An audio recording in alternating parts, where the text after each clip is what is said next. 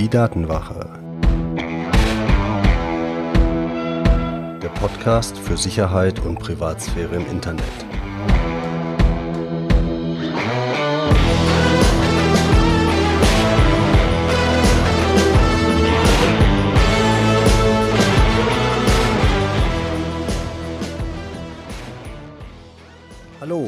Herzlich willkommen zu einer neuen Folge der Datenwache, dem Podcast, in dem es um den Schutz deiner Daten und deiner Privatsphäre im Internet geht.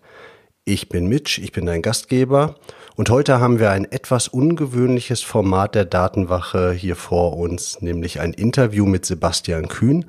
Sebastian ist Betreiber des Blogs Wireless Live und hat dieses Jahr ein sehr interessantes Projekt hinter sich gebracht, über das er uns berichten wird. Ich wünsche euch viel Spaß. Hallo Sebastian und dann herzlich willkommen hier bei der Datenwache. Schön, dass es bei dir geklappt hat.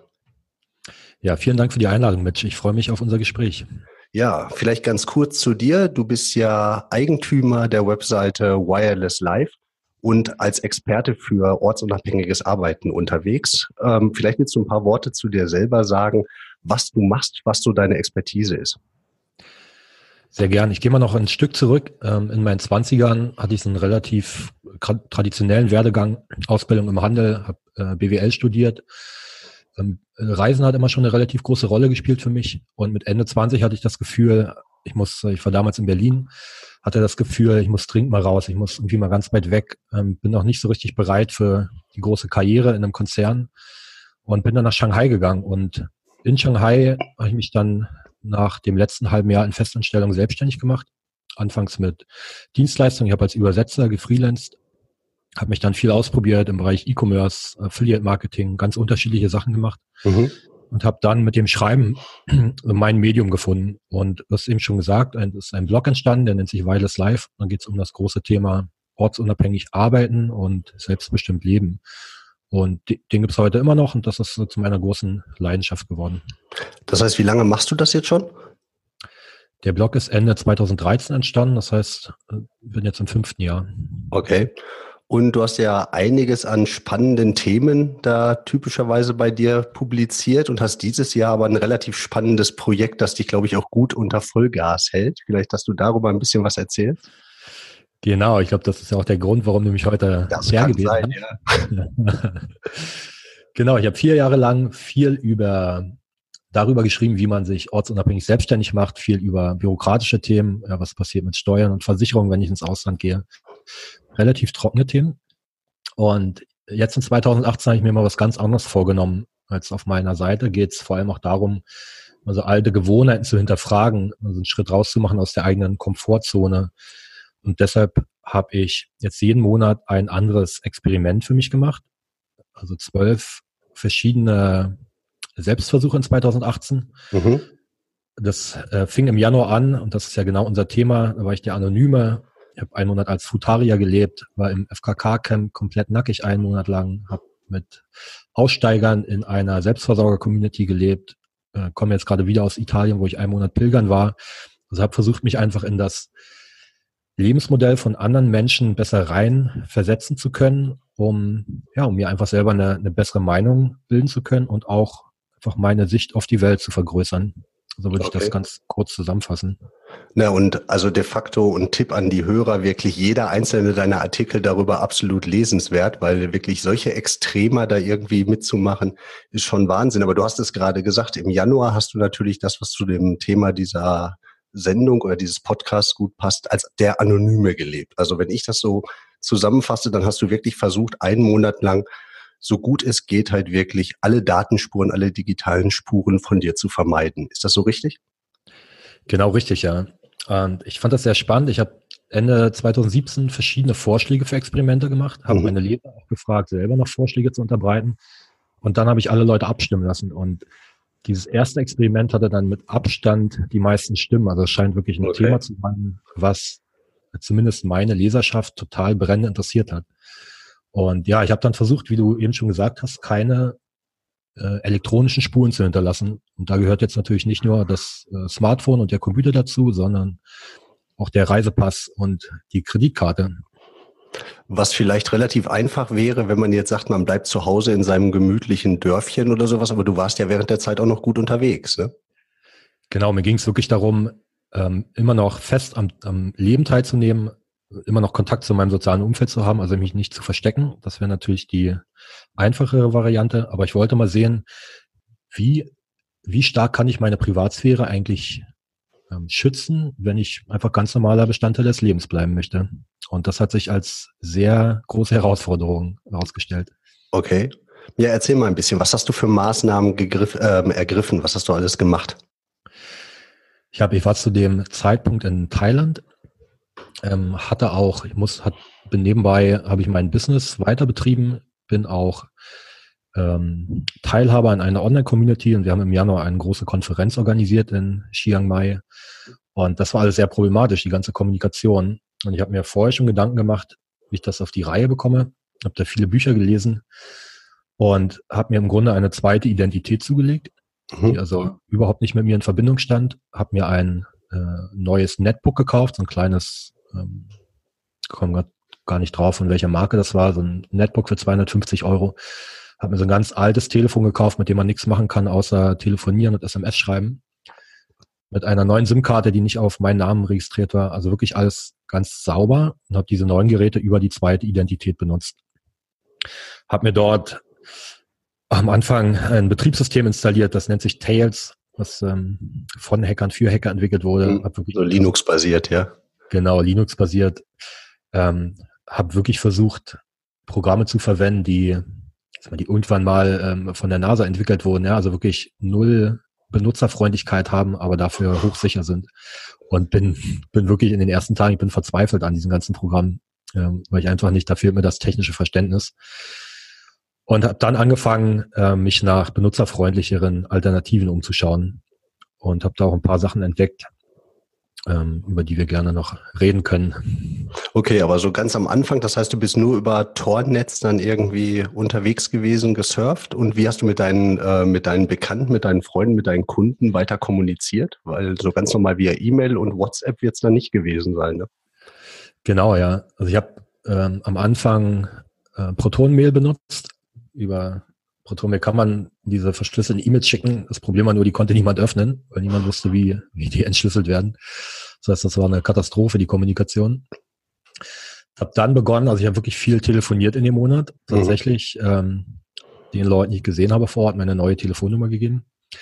Habe ähm, viel Telegram benutzt. Telegram für, also als Alternative zu WhatsApp und Facebook Messenger.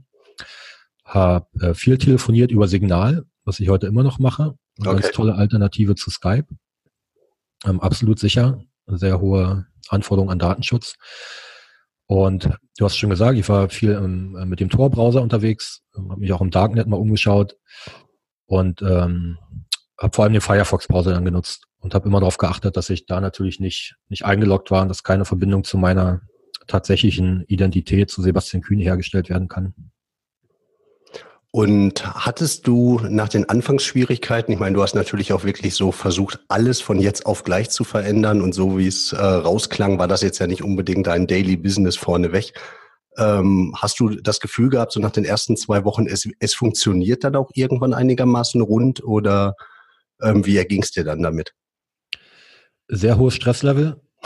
Mit jedem Tag mehr äh, hatte ich weniger das Gefühl, dass es funktioniert. Also es war okay. wirklich sehr, war wirklich sehr nervenaufreibend. Ähm, arbeite normalerweise viel mit äh, Tools wie, wie Slack, äh, Gmail natürlich, mit Trello, mit ähm, einfach so Projektmanagement, Software, Kommunikationssoftware und die konnte ich einfach nicht mehr benutzen. Und die neue Software und die neuen Apps, die ich benutzt habe, da war einfach keiner meiner Geschäftspartner und keiner meiner Freunde. Das heißt, ich hatte die zwar installiert, aber war da relativ allein. Und da war viel Überzeugungsarbeit einfach nötig, um ja die Leute davon zu überzeugen, dass sie dass sie auch anfangen, mal Telegram zu benutzen und Signal. Und ähm, der, ich meine, das Problem, und das habe ich auch festgestellt im Januar, braucht es natürlich immer eine kritische Masse. Also wir benutzen ja alle Facebook und Skype und WhatsApp, weil dort auch alle unsere Freunde sind. Macht die Sache sehr einfach. Und jetzt diese Kosten, also das Site-Investment, um auf so einen neuen Service zu wechseln, der ist relativ hoch. Und ja, da nehmen wir, glaube ich, die ähm, geringere Privatsphäre in Kauf für, für unsere Bequemlichkeit. Und das ist mir ähm, bewusst geworden im Januar. Ja. Ja, vor allen Dingen, wenn man tatsächlich ähm, davon ausgeht, dass wirklich jeder mitziehen muss. Ich predige typischerweise so ein Vorgehen und mache das ja auch selber. Ich meine, es gibt auch Bereiche, wo man einfach eine WhatsApp-Gruppe braucht, weil dann sonst, sonst hat man mit dem Sportverein, wenn man den versucht, irgendwie auf Telegram Signal oder sonst was rüberzuziehen, dann steht man halt relativ alleine da. Da kriegt man ein paar Leute rüber. Aber so, du warst ja wirklich darauf angewiesen, dass alle mitmachen oder der Kontakt fand halt nicht mehr statt. Und das ist natürlich schon schwierig. Oder in dem Fall ja würde ich sogar fast sagen, komplett unmöglich, oder? Ja, es war wirklich unmöglich. Und ich habe gemerkt, dieses Extrem, also wirklich zu versuchen, 100 Prozent anonym zu sein. Das äh, ist sehr stark auf Widerstand bei mir gestoßen, weil es einfach so anstrengend war. Ähm, andersrum 80 bis 90 Prozent meiner Daten zu schützen, das war gar nicht so schwer. Also ich habe gemerkt, so ganz nach dem Pareto-Prinzip, nach der 80-20-Regel, so mit ein paar kleinen Änderungen lässt sich schon sehr viel erreichen, kann ich schon sehr viele meiner Daten schützen und ähm, muss auch gar nicht den Anspruch haben, jetzt da 100 Prozent anonym zu sein. Aber ähm, ja, wichtig war erstmal dieses Bewusstsein zu bekommen und dafür, ähm, da bin ich auch dankbar, dass ich dieses spielerische Experiment gemacht habe, um einfach ein Bewusstsein dafür zu entwickeln, weil das hatte ich vorher definitiv nicht. Okay. Was, was würdest du sagen, was war so das, was wirklich am, am schwierigsten, am schwersten dir gefallen, gefallen ist, wo du sagst, ähm, also da konntest du dann irgendwie direkt auch darauf verzichten, beziehungsweise da konntest du dich wirklich nicht mit anfreunden? War es tatsächlich die Kommunikation oder? Das fand ich, das fand ich ehrlich gesagt sehr angenehm, auch nicht ständig erreichbar zu sein, nicht okay. ständig Notifications zu bekommen am Smartphone. Das war sehr angenehm. Was wirklich schwer war, meine Ausweise nicht benutzen zu dürfen. Also zum Beispiel ist ja mittlerweile in fast allen Ländern so, dass wenn ich irgendwo ein Hotel einchecke, dann muss ich mich ausweisen. Hm. Ja, und dann wird dort auch gespeichert, dass ich da bin über Nacht. Es war in Thailand so gut wie unmöglich, irgendwo zu übernachten. Ähm, ich habe da auf die Tränendrüse gedrückt und mir, mir Stories einfallen lassen, warum mein Reisepass jetzt verloren gegangen ist. Ähm, habe bei Freunden auf der Couch geschlafen. Also das war sehr schwer. Und auch das Reisen. Also allein ähm, Fliegen war natürlich unmöglich allein ein Busticket zu buchen, ja, ist eigentlich, muss, hätte ich mich auch wieder ausweisen müssen und musste mir immer Ausreden einfallen lassen. Dann an Geld zu kommen, ja, an Bargeld zu kommen, ohne mhm. Kreditkarte zu benutzen, auch wahnsinnig schwer. Und ich kann jetzt natürlich, was ich auch gemacht habe, dann in Bangkok meine Bitcoins gegen Cash getauscht auf der Straße. Ähm, das hat funktioniert, wobei natürlich auch die Bitcoins wieder ja, zurückverfolgt werden können, weil Klar. ich die nicht mal gekauft habe. Also ähm, es gemerkt, also diese komplette hundertprozentige Anonymität auf legalem Weg ist meiner Meinung nach ist, äh, ist einfach unmöglich heutzutage. Oder wirklich ein Fulltime-Job, ja, weil das klingt ja schon anstrengend. Allein die Bargeldbeschaffung klingt ja so, als ob man da deutlich mehr Zeit drauf aufwendet, als man sich das eigentlich vorstellen mag. Hm. Und du hattest jetzt aber auch das Reisen gerade kurz erwähnt, weil das ist ja durchaus noch irgendwie ein Fun-Fact deiner, äh, deines Projektes ähm, wie du dann tatsächlich gereist, gereist bist. Und zwar nicht nur ein paar Kilometer. Ja, wir haben ähm, genau schon lange vorher haben wir uns mit Freunden verabredet, Silvester in Bangkok zu verbringen. Mhm. Und ich habe zu der Zeit in Chiang Mai gelebt, was so 700 Kilometer nördlich von Bangkok ist. Und musste meinen Flug dann verfallen lassen. Alle meine Freunde sind geflogen. Also ich bin zwei Tage vorher schon mit dem Roller losgefahren, mit so einem ähm, 125 Kubik Roller ja, und war da zwölf Stunden unterwegs. Mit, mit Schmerz im Hintern bin ich dann in Bangkok angekommen, Staub überdeckt und äh, drei Tage später auch wieder zurückgefahren nach Chiang Mai. Und das war, eine Tour war schön, auch mal so das Hinterland von Thailand zu entdecken und die zweite Tour hätte dann nicht sein müssen. Aber da habe ich auch wieder gemerkt, dass ähm, das gilt auch für alle anderen Experimente, die ich dieses Jahr gemacht habe. Das war, hat zu meiner Gewohnheiten durchbrochen. Ja, und dann auch mal wieder unterwegs zu sein mit einer Landkarte, nicht auf Google Maps gucken zu können, ähm, und so äh, bin ja an dem Moment, wo ich mein Handy habe, fühle ich mich auch so unabhängig und bin nicht mehr auf andere mhm. Menschen angewiesen. Und ohne das Handy war ich auf einmal wieder darauf angewiesen, andere Leute nach dem Weg zu fragen. Und allein dadurch hatte ich so viele ähm, witzige und, und tolle Begegnungen im Januar. Ähm, einfach, weil ich nicht mehr so nicht mehr so abhängig war von meinen Technologien, von diesem Smartphone. Das war auch eine sehr schöne Erkenntnis. Ja, du hast dann nach zwei Wochen hast du dann ein bisschen den Wechsel wieder zurückgemacht und hast versucht, mit so alltagstauglichen Gegenständen oder mit alltagstauglichen Methoden deine Daten trotzdem, ähm, naja, zum größten Teil zumindest zu vermeiden oder deine Datenspuren zu vermeiden, ja? Genau, richtig, ja. Genau, ich habe zwei Wochen lang versucht, wirklich sehr extrem zu betreiben, komplett anonym zu sein habe dann in den letzten beiden Wochen auch wieder von meinem MacBook ausgearbeitet. Mhm. Das heißt, jemand, der wirklich ähm, hätte das ähm, FBI da angeklopft, die hätten wahrscheinlich, die hätten das wahrscheinlich zurückverfolgen können auf mein Gerät und hätten dann die Verbindung zwischen meinen beiden Identitäten herstellen können. Ähm, für mich war das immer noch relativ sicher und habe versucht dann eben solche alltagstauglichen Tools wie Signal, wie Telegram, äh, wie den Firefox-Browser mit verschiedenen Add-ons zu benutzen. Okay, das heißt, das geht auch schon so ein bisschen in die Richtung. Was hast du jetzt daraus für deinen Alltag mitgenommen und beibehalten? Also du hast ja eben schon gesagt, Signal benutzt du immer noch ganz gerne. Sind da, sind da von diesen 80 Prozent, die relativ leicht zu erreichen waren, was hast du jetzt, naja gut, ein Dreivierteljahr später, noch immer so in deinem, äh, ich sag mal, täglichen Umgang mit dem Internet und vor allen Dingen halt mit deinem Online-Business? Also ich meine, du bist ja deutlich mehr im Netz unterwegs als, als viele Otto-Normalbürger. Hm. Tatsächlich, also äh, viele Sachen sind natürlich nicht hängen geblieben, aber einige ja, ähm, die ich mir wirklich beibehalten habe, die neue Gewohnheiten geworden sind. Zum einen eine ganz einfache Sache, die ich jetzt mache. Ich benutze normalerweise den Safari-Browser und da bin ich auch ständig eingeloggt in mein Facebook-Konto und mein Google-Konto ähm, und mache alles, ähm, was so in Richtung Recherche geht, Google suchen, so weiter mache ich jetzt alle über einen Firefox-Browser. Also die beiden Sachen einfach schon mal zu trennen. Sehr gut, ja. Ähm, versuche auch bei ähm, Facebook und Google und diesen ganzen Konten nicht immer die gleiche E-Mail zu verwenden, weil ja, mir ist auch einfach klar geworden, wie natürlich die Daten ähm, dazwischen den Konzernen noch hin und her verkauft werden. Und es so den, den sozialen Netzwerken und anderen Diensten einfach ein bisschen schwieriger zu machen, ja, mich damit Werbung zu manipulieren. Das ist äh, die eine Sache. Die andere Sache ist das Smartphone. Da ich wirklich, äh, war mir vorher gar nicht bewusst, wie vielen Apps ich erlaubt habe, meinen aktuellen Standort immer zu sehen und irgendwelche Daten zu übermitteln. Mhm. Das habe ich im Januar natürlich komplett ausgestellt und habe es jetzt auch bei den meisten Diensten, ich glaube bis auf Google Maps, ähm, auch ausgestellt gelassen. Benutze jetzt auf dem Handy zum Beispiel einen Browser Firefox Klar, der, der keine Daten speichert. Ähm, das macht auch sehr viel aus. Bin da auch nicht ständig eingeloggt in alle Dienste. Also habe ähm, hab jetzt wirklich ein höheres Bewusstsein dafür entwickelt und versuche für mich einen guten Mittelweg zu finden zwischen, ähm, ja, Datenschutz ist mir wichtig, aber ähm, es muss irgendwie im Verhältnis zu meinem, ja, zu dem Stresslevel und zu der Benutzerfreundlichkeit der Dienste stehen. Und ein weiterer Punkt, du hast gerade schon gesagt, also ich bin im, im Internet relativ äh, präsent und viel unterwegs. Ich habe auch immer überlegt, ich bin ja selber, bin ja selber auch ein Datensammler, ja. Ich habe diese ganzen Dienste auf meiner Webseite installiert Mhm. Damit verdiene ich mein Geld mit den Analysedaten, mit Facebook-Werbung, mit irgendwelchen Skripten und Trackern, die ich jetzt selber lange Zeit benutzt habe.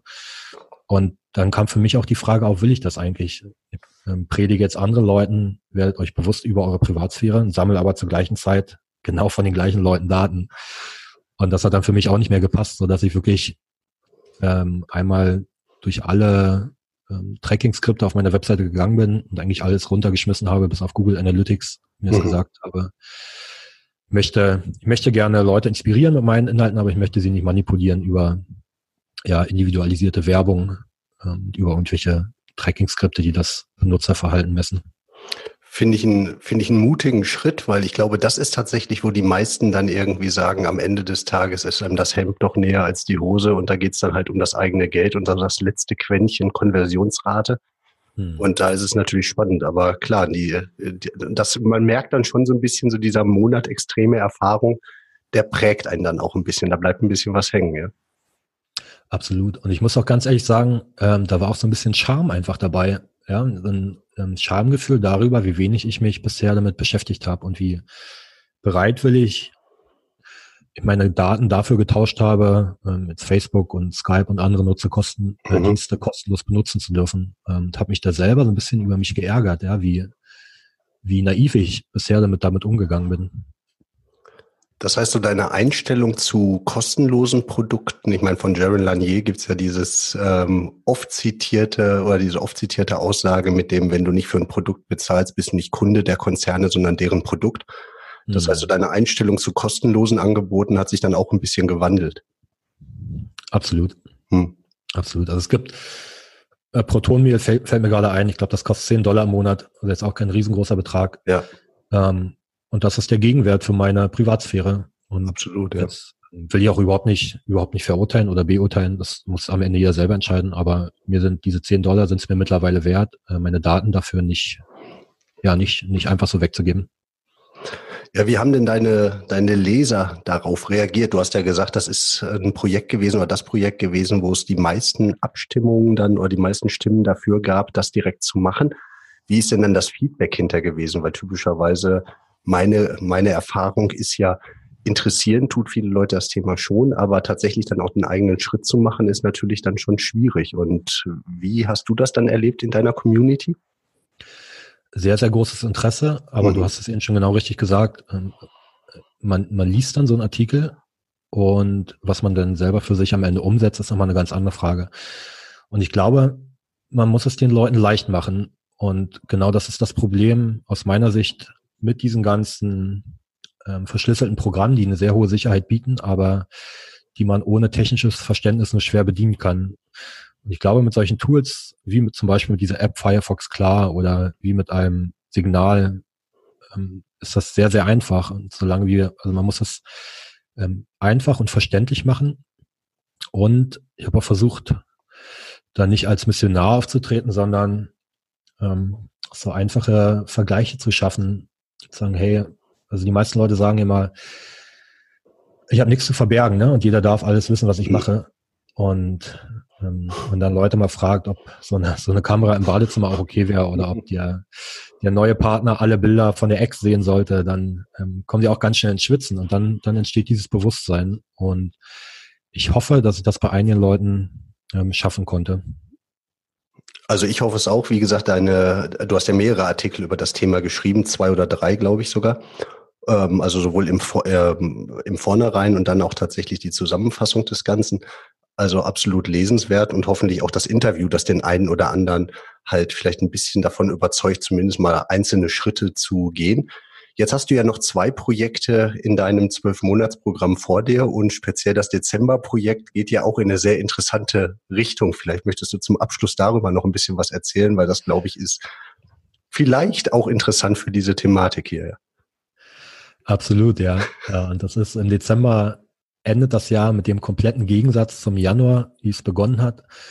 Und zwar werde ich da ganz nach dem Vorbild der Self-Quantified-Bewegung alle Daten messen, die ich so messen kann über meinen Alltag. Das heißt, von der Ernährung über den Schlaf bis hin zur Produktivität, Fitness, ähm, mein Gewicht, mein Eiweißgehalt, also wirklich alles, was irgendwie messbar ist, werde mich da quasi komplett nackig machen von den Daten her und dann geht es einfach darum, bei dieser Bewegung zu schauen, was haben diese einzelnen Daten jetzt für Zusammenhänge, also welche Auswirkungen haben die untereinander, was hat zum Beispiel meine Ernährung für Auswirkungen auf den Schlaf und wie kann ich da optimieren. Das heißt, das ist im Grunde der, ja, der gläserne Bürger, der sich ständig selber optimieren möchte. Mhm.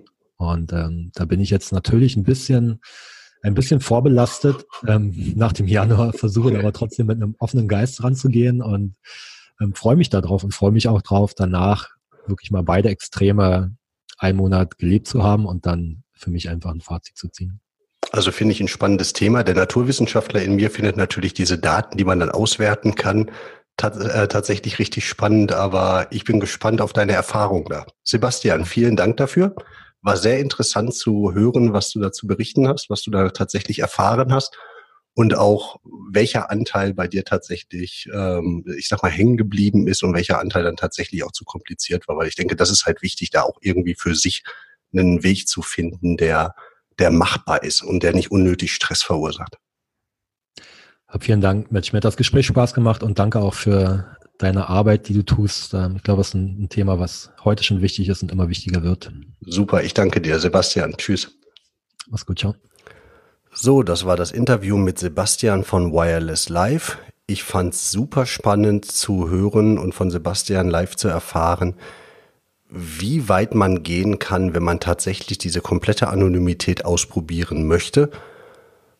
Zwei Sachen fand ich besonders bemerkenswert. Das eine ist, Sebastian hat ja sehr eindrucksvoll geschildert, wie schwierig für ihn es wirklich war, so diesen vermeintlichen 100%-Weg zu gehen, dass das jeden Tag mehr Stress war und einfach überhaupt nicht zu seinem gewohnten Arbeiten gepasst hat. Und dass es dann aber natürlich deutlich besser wurde und er ja auch viel mit in den Alltag rübergenommen hat, als er so für sich den richtigen Weg gefunden hat. Das ist ja auch eine Vorgehensweise, die wir hier durchaus immer diskutieren, nämlich jeder muss für sich den richtigen Weg finden. Dafür muss man halt ein wenig verstehen, wie die Methoden funktionieren, wie Datensammlung, wie Überwachung funktioniert und welche Maßnahmen man treffen kann. Und dann greifen für jeden vielleicht andere Sachen und jeder ist bereit, einen anderen Weg zu gehen und das ist auch okay so. Der andere Punkt, der mich natürlich sehr gefreut hat, ist, dass Sebastian aus diesen Erfahrungen auch was abgeleitet hat für den Betrieb seines Online-Businesses, nämlich deutlich weniger Tracking, deutlich weniger Datenerfassung einzusetzen. Denn diese Daten sind natürlich nicht nur dafür dann da, um den Webseitenbetreibern zu erlauben, besseres Marketing zu machen, was ja noch legitim wäre, sondern diese Daten werden natürlich auch immer den großen Datensammlern wie Google, wie Facebook zur Verfügung gestellt. Und das finde ich schön, dass Sebastian daraus was abgeleitet hat und hoffe, er geht da mit gutem Beispiel voran und andere nehmen sich daran ein Vorbild. Ich hoffe, es hat euch gefallen. Ich würde mich sehr freuen, wenn ihr mir unter mitch.datenwache.de eine E-Mail schreiben würdet und mir sagt, ob ihr mehr Interviews dieser Art haben wollt, ob ihr mehr über solche Themen, über solche Projekte vielleicht erfahren wollt. Und dann wünsche ich euch alles Gute und freue mich darauf, euch in zwei Wochen wieder mehr von der Datenwache erzählen zu können. Euer Mitch.